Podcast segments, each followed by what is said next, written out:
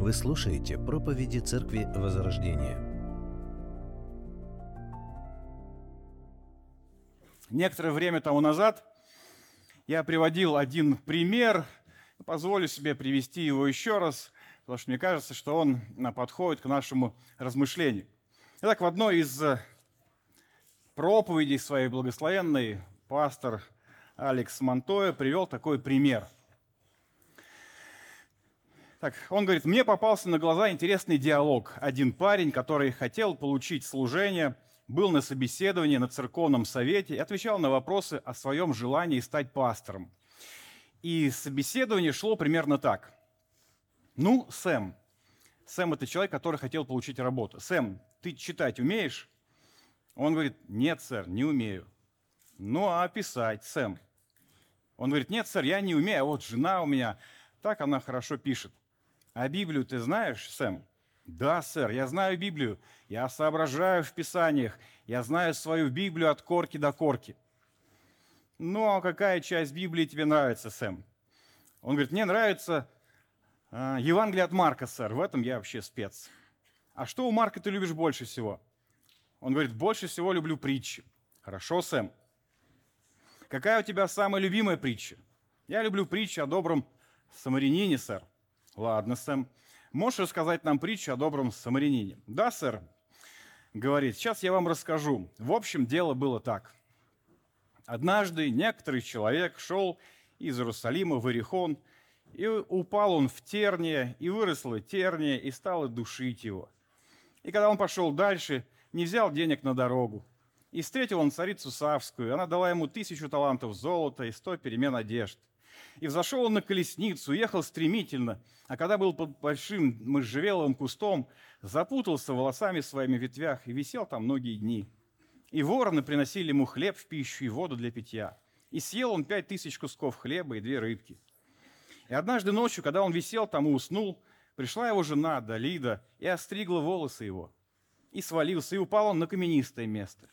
Но он встал, и тогда пошел дождь. И шел дождь сорок дней и сорок ночей. И укрылся он в пещере, а пищей его были акриды и дикий мед. И он шел дальше и дальше. И встретил раба, и тот сказал, приди вечерить в моем доме. И начал он извиняться, нет, я женился, потому не могу прийти. И тогда пошел раб тот по дорогам и по изгородям, и убедил его прийти. И после вечера он пошел дальше, дошел до Иерихона. И когда пришел туда, поднял он лицо свое, увидел, что старая Царица Изавель сидит высоко на окне и смеется над ним. И сказал он, выбросьте ее. И выбросили. И сказал он, выбросьте ее снова. И выбросили ее до семи до семидесяти раз. И оставшихся кусков набрали двенадцать коробов полных, кроме женщин и детей. И сказали они, блаженны миротворцы. Итак, что вы думаете, чьей будет она женой в судный день? Ну, классная история, я не знаю, и неизвестно, чем она закончилась. То есть взяли ли его там пастором в церковь или не взяли, придумал он эту историю или не придумал, но не суть важно. Важно что? Что эта история очень хорошо показывает ту вот эту сумятицу, которая нередко бывает в головах людей по абсолютно разным вопросам. То есть вот кто не знает Библию, могу сказать, тут просто большая сумятица. И, конечно же, такая же сумятица может быть в головах и относительно семьи. И вот для того, чтобы представление о семье у нас с вами не было таким, как представление этого молодого человека об этой притче, мы с вами и немного сегодня вспомним и поразмышляем, что же такое семья. И сделаем мы с вами это на основании книги «Бытие», второй главы. Мы прочитаем с 18 по 25 стихи. «И сказал Господь Бог, нехорошо быть человеку одному, сотворим ему помощника, соответственного ему. Господь Бог образовал из земли всех животных, полевых и всех птиц небесных, и привел к человеку, чтобы видеть, как он назовет их, и чтобы, как наречет человек всякую душу живую, так и было имя ей. И нарек человек имена всем скотам, птицам небесным, всем зверям полевым, но для человека не нашлось помощника, подобного ему. И навел Господь Бог на человека крепкий сон, и когда он уснул, взял одно из ребер его и закрыл то место плотью. И создал Господь Бог из ребра взятого у человека жену и привел ее к человеку. И сказал человек, вот это кость от костей моих и плоть от плоти моей. Она будет называться женою, ибо взята от мужа. Потому оставит человек отца своего и мать свою, и прилепятся к жене своей, и будут одна плоть. И были оба наги, Адам и жена его, и не стыдились. Итак, только что мы с вами прочитали о свадьбе. Свадьбе, первой свадьбе, которая была во Вселенной. У нас была возможность с вами немного погрузиться и представить себе, как это происходило. И когда мы с вами говорим о свадьбе, то обычно это а, разные какие-то устои, разные традиции. Везде они где-то отличаются, но и где-то схожи. Не знаю почему, но сегодня решил прочитать следующее. Молдавская свадьба имеет сходство в проведении торжества с другими странами. Некоторые обычаи взяты из Украины и Румынии. По традиции новобрачных встречают с калачами. Жених и невеста отрывают кусочки хлеба, потом макают в соль. Ими следует накормить друг друга. Дальше гостям дают по бокалу домашнего неразборчиво. Приглашенные гости поздравляют новобрачных и приступают к празднованию. Даже есть фотография у нас, мне кажется, должна быть. Вот, ну, практически один в один. Хорошо, и так калач, да, там, как ни назови, каравай, символ новоиспеченной семьи. А что же должно входить в него, какая рецептура, какие ингредиенты, сколько должен настаиваться, как выпекаться для того, чтобы он был свежим, душистым, то есть чтобы семья была хорошей и правильной. Давайте посмотрим, отметим несколько моментов. Первое – ценность семьи. Первый ингредиент или первое, что необходимо нам понимать, что семья – это действительно важно. Мы с вами живем в то время, когда ценность семьи, восприятие людей, в общем-то, падает все больше и больше. К семье все менее и менее трепетное отношение. Достаточно часто можно услышать, что семья – это пережиток, это формальность, это не то, что нужно. Все чаще можно услышать о свободе и независимости – и поэтому все меньше людей, которые готовы вступать в брак. То есть брать ответственность на себя. Все больше готовы сожительствовать и не брать на себя никакой ответственности. Например, жители России стали чаще начинать совместную жизнь без регистрации брака. Так, в 2018-2022 годах доля новых гражданских браков составила 73% у мужчин и 38% у женщин от общего количества союзов. Это примерно в 4 раза больше, чем с 2010 по 2014. Тогда это было 13% у мужчин и 9% у женщин. Некоторое пренебрежение в принципе, можно заметить и в такой э, христианской среде. Ну, что я имею в виду? Например, я думаю, вам всем знакомо такое понятие, как целебат. Да, что это означает? В католичестве, что священник не может быть каким? Женатым. Священник не может быть женатым. То есть тот, кто служит Богу, что-то очень такое важное, но для того, чтобы он служил, у него не должно быть семьи. То же самое в нашей культуре. Вы знаете, что патриархом в православной церкви не может стать семейный человек, если он из белого духовенства – не может, из белого, то есть имеющих семью. Должен быть только из черного духовенства, из монашествующих. То есть стать предстоятелем перед Богом, занимать такое положение, имея семью, ты не можешь. Какой посыл это дает окружающим? Ну, что семья – это не самое лучшее. Лучше быть не в браке. По всей видимости, все-таки семья – это не самый лучший выбор. Это какой-то компромисс. Вот и получается, ты смотришь в мир, и отношение к семье все более такое ровное, безразличное, не так важно. Ты смотришь на христианский мир и понимаешь, что в понимании людей все-таки семья – это какой-то, скорее всего, компромисс, не лучший выбор. Но для нас с вами определяющим должно являться не мнение людей, это очевидно, а мнение Бога, как Он смотрит на семью. Ну, давайте посмотрим. 2 глава, 18 стих. И сказал Господь Бог, нехорошо быть человеку одному. Итак, люди этого мира все чаще говорят, хорошо быть человеку одному, хорошо тем заниматься, что сожительствовать. Христианский мир иногда можно посмотреть, предполагает, что это не лучший выбор, но что Бог говорит? Бог говорит, нехорошо быть одному.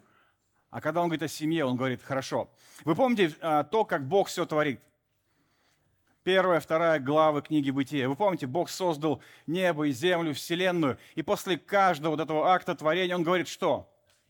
Говорит, хорошо, Он создал землю, говорит, хорошо, светило, хорошо, сушу, воду, зелень, животных, хорошо. И вот пришел момент такой кульминации, когда он создает кого? Человека создает и что?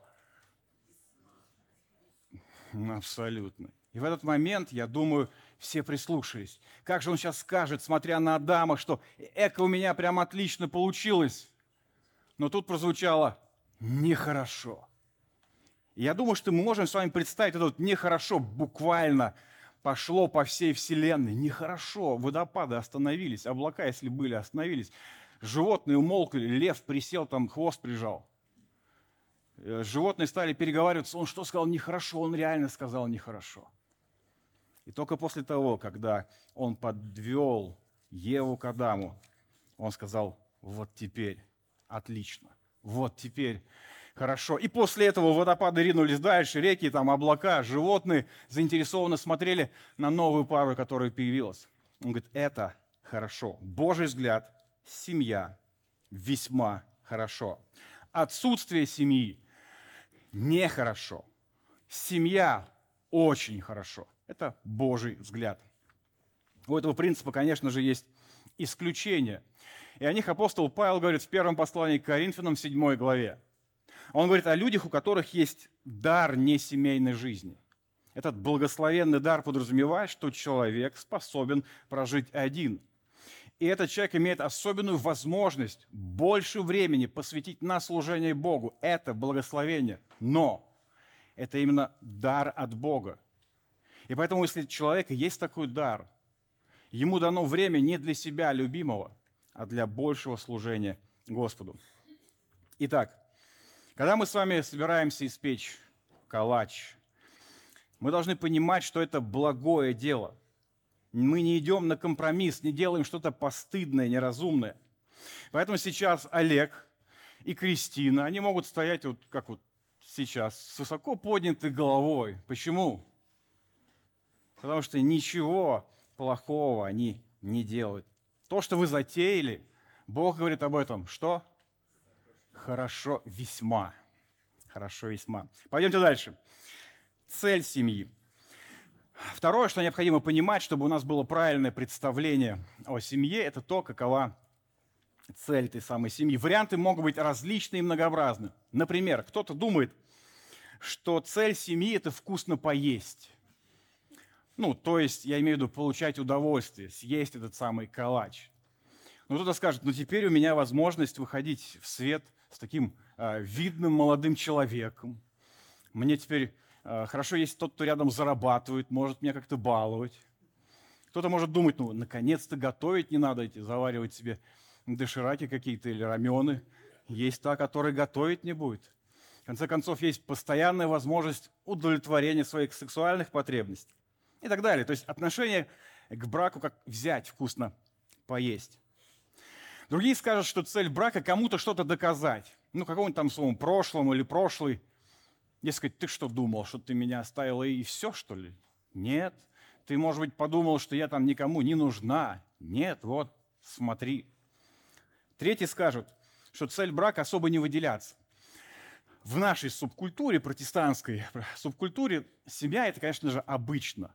И для того, чтобы не оставаться как-то в стороне, не быть белой вороной, ну уж как бы надо, конечно, создать семью. Еще одни скажут, что цель брака, чтобы в старости был тот, кто что сделает? Стакан холодной воды подаст, да. Чисто прагматический подход. Создать семью, да, и успеть что сделать? Умереть первым. Ну как вам? Иначе кто вам будет подносить стакан холодной воды? Умереть первым, да. Хорошо, с какой же целью выпекается этот самый калач? Или Бог сотворил семью? Это важный вопрос. И когда мы с вами на него отвечаем, мы должны помнить, когда появилась семья. Семья появилась в момент сотворения мира. Вот когда Бог созидает, когда Бог все творит, тогда же Он создал и семью. С какой целью Он все создал? Псалом 18. Начальнику хора, Псалом Давида – Небеса проповедуют славу Божью, и о делах рук его вещает твердь. День дню передает речь, и ночь ночи передает знания. Нет языка, нет наречия, где не слышал свой голос их. По всей земле проходит звук их, и до пределов вселенной слова их.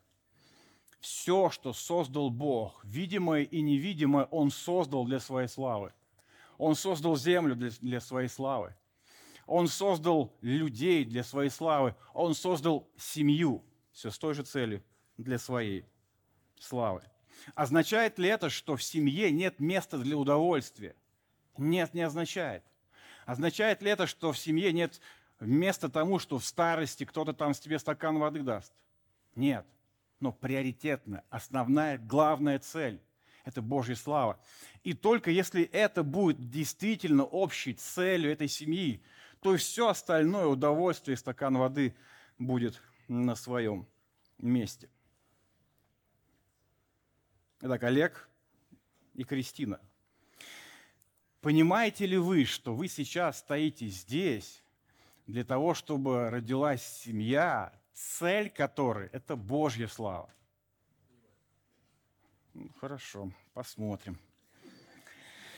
Пойдемте дальше. Итак, давайте продолжим рассматривать эти необходимые ингредиенты для этого а, ароматного калача. Третье – критерии семьи. Из нашего текста мы с вами видим простые вещи. Есть такие две главные а, составляющие семьи. Это один мужчина и одна женщина. Странно, вы думали долго, мне кажется. Обратите внимание, больше никаких примесей. Как нормальная хозяйка не добавит в калач борщевика или листья табака, так и семья – это не место для двух женщин и одного мужчины. Или двух мужчин и одной женщины. В наше время актуально напоминать нам с вами, что семья – это не два мужчины и не две женщины. Что само по себе, в принципе, омерзительно, но это нужно нам с вами напоминать. В Священном Писании мы читаем Левит, 18 глава. «Не ложись с мужчиной, как с женщиной, это мерзость.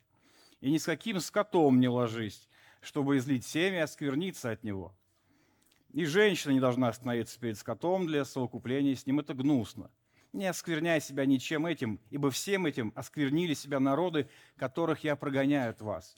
И осквернилась земля, и я возрел на беззаконие ее, и свергла себя земля живущих на ней.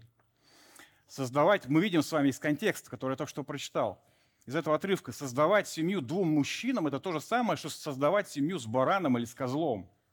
Это недопустимо. Это какая-то похлебка из выгребной ямы. Бог говорит, это мерзость. Поэтому очень важны правильные ингредиенты. Один мужчина, одна женщина. Давайте посмотрим на Олега и Кристину. Все нормально. Все соответствует. Пойдемте дальше. Итак, ингредиенты должны быть не только правильными, но и соответствующими. Мы читаем.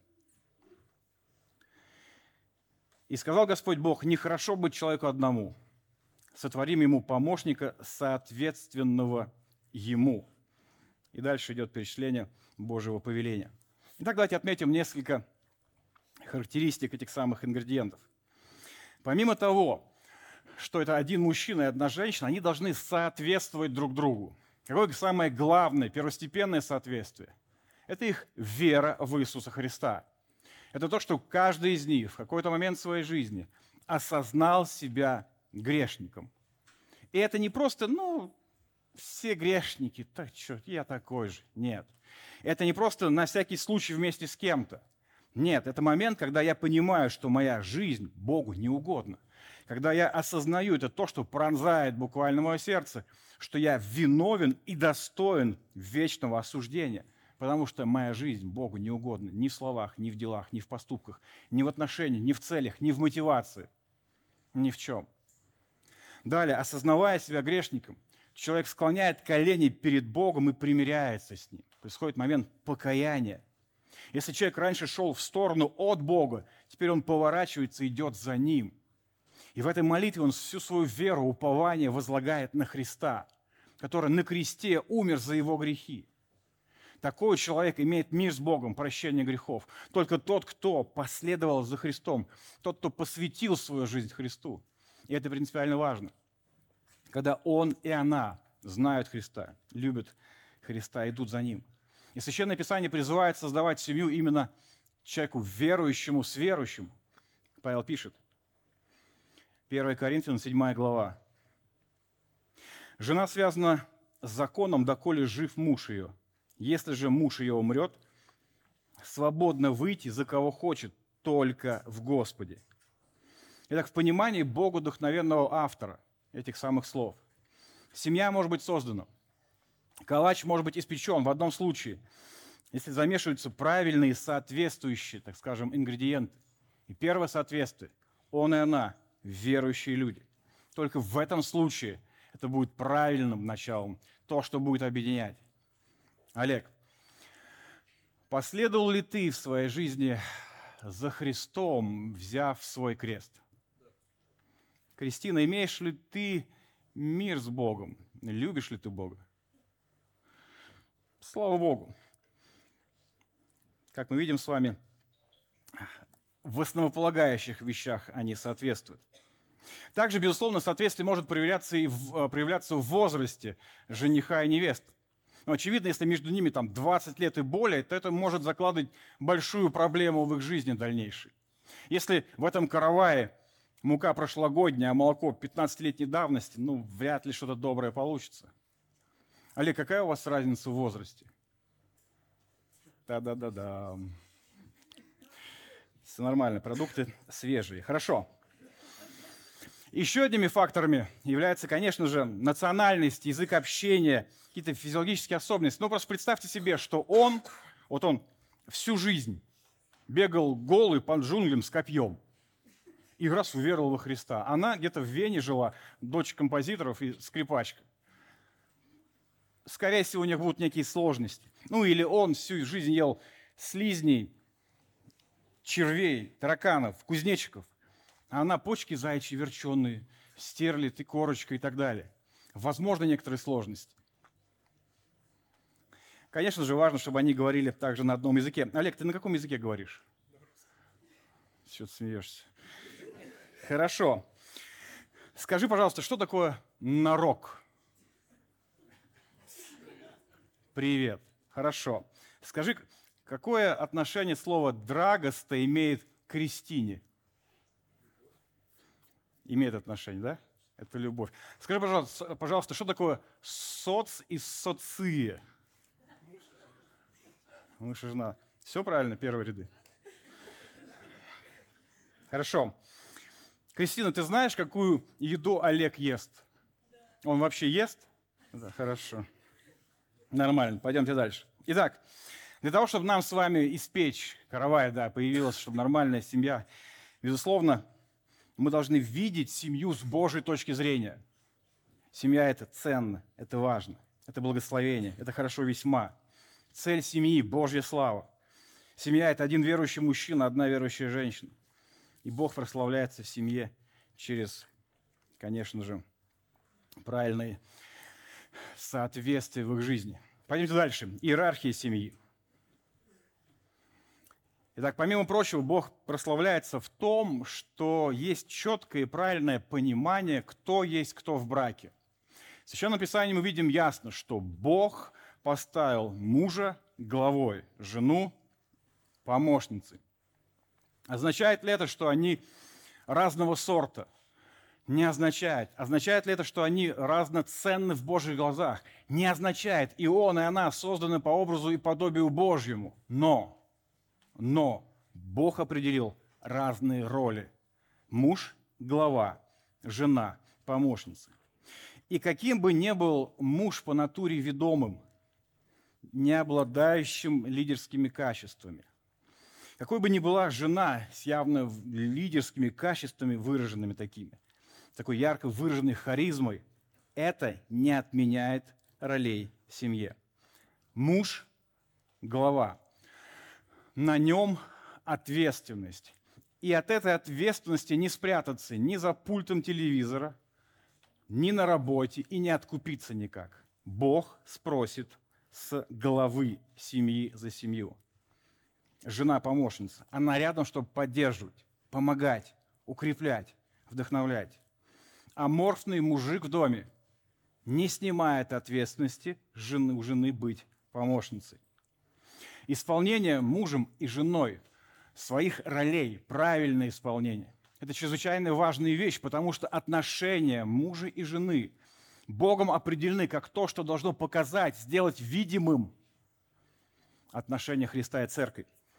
Давайте прочитаем известный отрывок из послания к Ефесянам 5 главы. Апостол Павел пишет, «Жены, повинуйтесь своим мужьям как Господу, потому что муж есть глава жены, как и Христос глава церкви, и он же спаситель тела. Но как церковь повинуется Христу, так и жены своим мужьям во всем. Мужья, любите своих жен, как и Христос возлюбил церковь и предал себя за нее, чтобы осветить ее, очистив баню водную посредством слова, чтобы представить ее себе славную церковью, не имеющую пятна или порока, или чего-либо подобного, но дабы она была свята и непорочна. Так должны мужья любить своих жен, как свои тела. Любящий свою жену любит себя самого. Ибо никто никогда не имел ненависти к своей плоти, но питает и греет ее, как и Господь Церковь. Потому что мы члены тела Его, от плоти Его и от костей Его. Посему оставит человек отца своего и мать и прилепится к своей жене, и будут двое одна плоть. Тайна сия велика. Я говорю по отношению к Христу и к церкви. Так каждый из вас да любит свою жену, как самого себя, а жена да боится своего мужа. Олег, скажи, пожалуйста, почему ты должен быть помощником в семье Кристины? Должен быть главой. Хорошо. Кристина, почему ты должна быть главой в вашей семье? Помощница. Ну, хорошо. Муж, глава, жена, помощница. Так, как Христос заботится, и в этой заботе направляет церковь, так и муж в семье заботой, нежно, внимательно направляет свою жену.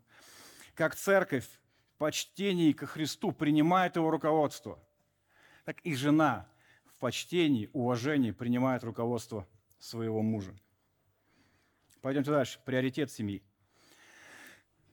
24 стих. «Потому оставит человек отца своего и мать свою, прилепится к жене своей, и будут одна плоть». Для того, чтобы калач получился хорошим, да, семья, верно, очень важно, чтобы туда не попало ничего лишнего. Что я имею в виду? Как только жениха и невеста объявят мужем и женой, именно они станут приоритетом основным друг для друга. Ни родители, ни друзья, ни знакомые, там, ни работа, ни хобби, ни что бы то ни было еще. Родители могут молиться, если их просят что-то подсказывать, но уклад жизни определяется им и ей. Не друзья решают, где муж проведет выходные, а он и она. Не мама жены определяет уклад жизни в доме, как готовить или воспитывать детей, но он и она. Итак, семья – это благословение, это хорошо весьма. Бог создал семью для своей славы – Бог прославляется через то, что это верующие люди, что они правильно воспринимают эти роли главы и помощника, а также имеют правильные приоритеты. И последнее – нерушимость семьи. Бог прославится через ту семью, которая не разрушается. Что может стать скрепляющим элементом? Что сохранит ее от развала? Что поможет этому самому калачу сохраниться цельным? Несколько моментов. Первое – семья – это навсегда. Понимание того, что это навсегда. Именно Господь привел Еву к Адаму. Это означает, что то, что Бог сочетал, человек да не разлучает. Матфея 19 глава. Он сказал им в ответ, не читали ли вы, что сотворивший вначале мужчину и женщину сотворил их? И сказал, посему оставит человек отца и мать и прилепится к своей жене, и будут два одной плотью. Так что они уже не двое, но одна плоть. И так, что Бог сочетал, того человек, да, не разлучает. Слово «развод» в принципе должно быть удалено из обихода семейных людей. Его не должно быть. Далее. Семья – это доверительное отношение супругов. То, что важно понимать. Доверительные, искренние отношения. Мы видим с вами, Адам и Ева были наги и не стыдились. Это показывает на их открытость, это доверие друг к другу. После того, как они сочетались, Бог их сочетал, они имели физическую близость. Это то, что показывает их также уязвимость и взаимное доверие. Честность, доверие, умение делиться переживаниями – это то, что укрепит семью, то, что сделает этот самый каравай единым. И третье. Семья – это личное отношение с Богом. Личное поклонение, прославление своего Господа – это то, без чего этот самый каравай не будет иметь силы. Мы знаем с вами простые вещи, но мы их напомним. Чем ближе Он ко Христу, чем ближе она ко Христу, тем ближе они друг к другу. Без этого невозможно построение семьи. То же самое и в обратную сторону. Чем больше холода у него и у нее в отношениях со Христом, тем это дальше и дальше будет их отдалять. Приближение к Богу невозможно без, безусловно, совместного поклонения, совместного чтения Слова, молитвы, пребывания в церкви, служения в церкви. Тед Трип в своей книге «Дорогой Тимофей» дает такой совет молодому служителю. Твоей семье должно быть заметно, что у тебя богатая духовная жизнь. Твоя радость во Христе, твой энтузиазм как Божьего человека, твое великодушие к оппозиции, твое ясное упование на Божью благодать станут той призмой, через которую они будут видеть все твои усилия донести им Божью благодать. Пусть твоя уверенность передается жене и детям, когда ты день за днем находишь утешение и силу во Христе. Пусть они видят, как ты читаешь Слово Божие и размышляешь над ним. Пусть они видят, что ты человек молитвы и смирения в своей слабости перед Богом сил.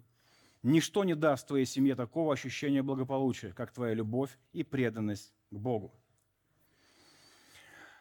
Олег, принимаешь ли ты вот эту ответственность священника в твоей семье? Кристина, а будешь ли ты помогать Олегу быть этим самым священником семьи? Хорошо, слава Богу. Итак, мы с вами начали с примера молодого человека, у которого был в голове полный хаос. Очень важно, чтобы такого хаоса у нас с вами не было э, в отношении различных вопросов и тем более, тем более вопроса семьи. Семья – это благословение. Это хорошо весьма. Цель – прославить Бога. Через то, что он и она знают Бога. Через то, что он глава, она помощница. Через то, что они будут верны этому браку до конца. Закончить хотел бы словами Чарльза Сперджина. Пусть наша хвала будет постоянной, неизменной, пребывающей. Епископу Фарару пришла в голову хорошая идея, когда он решил устроить постоянную хвалу Богу в своем доме. У него была большая семья, вместе с прислугой в его доме насчитывалось 24 человека. Каждому он поручил в течение одного часа молиться и прославлять Бога, так что весь день не прекращалось поклонение Богу. Не всякий это может сделать в своем доме. Кроме того, такое поклонение может превратиться в суеверие. Но отходить ко сну, благословляя имя Бога, просыпаться ночью и размышлять о нем, просыпаться утром с радостным предвкушением дня, который мы проведем с Богом, это нам под силу. К этому нам следует стремиться. Как бы хотелось, чтобы за любой работы или во время отдыха душа без принуждения хвалила Бога. Подобно тому, как птицы наполняют воздух своим пением, цветы ароматом, а солнечные лучи теплом. Мы должны стать воплощенным песенником, хвалой, облеченной в плоть и кровь. И мы не желаем прерываться в этом святом занятии. Не просим ни минуты отдыха. Тебе, Боже, принадлежит хвала на Сионе.